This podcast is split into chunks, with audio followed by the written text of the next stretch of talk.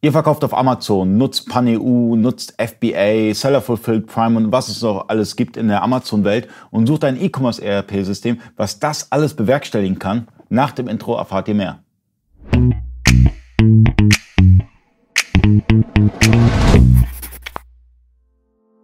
Freunde des E-Commerce, mein Name ist Ali Okasi, ich bin Inhaber der E-Commerce Agentur eBakery. Ich bin heute zu Gast bei Vario und äh, Henrik Schneider hat sich ein bisschen Zeit für uns genommen, um uns ein paar Fragen zu beantworten, gerade wenn es um das Amazon-Universum geht. Ihr habt eine Schnittstelle zu mhm. Amazon und ähm, da sind ja mega viele Herausforderungen.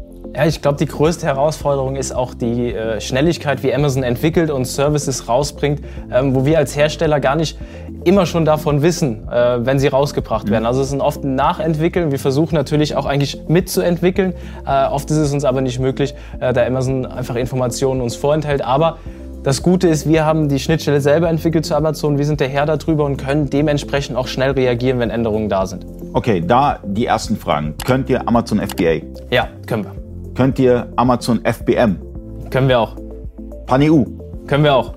Ähm, dann Amazon Business können wir auch. Oh, okay. Äh, Wer jetzt als nächstes gekommen? Ja. Ähm, dann die, ähm, das ganze VCS-Service. Könnt ihr das abbilden? Also da muss man das wirklich differenzierter betrachten. Ähm, es ist ja so, ähm, wenn jetzt Amazon anfängt, Rechnungen zu stellen, äh, dann hat Amazon eine Rechnungsnummer, ich importiere eine Rechnung und habe die Amazon-Rechnungsnummer. Und das ist rechtlich so eine sehr diffizile Grauzone, nenne ich es mal. Auch Amazon, wenn man da ein bisschen in den AGBs liest, ist es dann doch nicht so genau definiert, ob es in Deutschland konform ist. Ähm, wir haben uns bewusst dazu entschieden, das nicht anzubieten. Mhm. Ähm, haben da auch mit verschiedenen Rechtsanwälten und Steuerberatern auch gesprochen und uns deswegen einfach dagegen entschieden.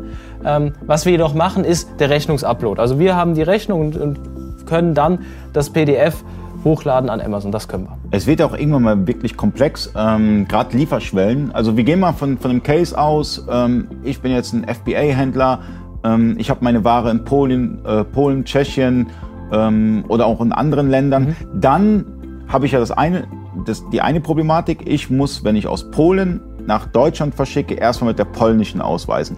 Aber wenn ich aus Polen nach Großbritannien oder sonst wo die Lieferschwelle wieder erreicht habe, muss ich dann wiederum die gegebenenfalls die britische Umsatzsteuer ähm, ausweisen. Genau, man muss halt das System, kann ja immer so, so kreuz und quer werden. Genau, und das ist auch die Komplexität dahinter, all diese Fälle abzubilden. Also wir lösen das bei uns über die Workflows, wo ich dann sagen kann, wenn eine, eine Order aus dem Land kommt und in das Land geht, dann nimm das und das als, als, als Steuer.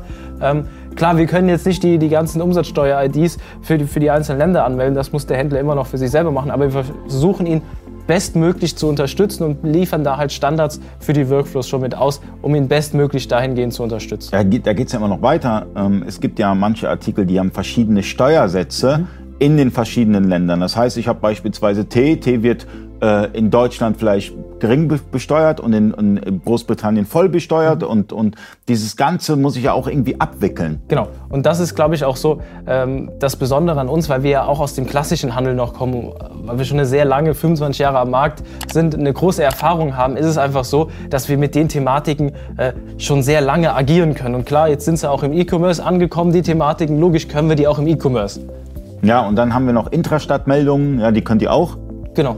Und wenn ich gebrauchte Artikel auf Amazon verkaufe, kann ich Differenz besteuern. Genau, also wenn man die halt einkäuft von Privatleuten und die dann wieder verkauft, ähm, dann kann man diesen kompletten Prozess der Differenzbesteuerung bei uns abbilden. Also ein komplettes rundes System. Also ihr könnt Amazon, egal was ihr auf Amazon macht, das könnt ihr eigentlich mit Vario umsetzen. Ähm, das Ganze ist auch erstmal kostenlos. 5000 äh, Belege sind kostenlos. Da könnt ihr einfach mal testen, das ganze System. Und in der Beschreibung ist nochmal ein Tutorial von Vario selbst, wie ihr das ganze äh, System installiert. Eigentlich ist es nur weiterklicken, aber ähm, kriegt es hin mit dem Videotutorial. Vielen Dank fürs Zuschauen. Bis zum nächsten Mal. Euer Ali. Ciao.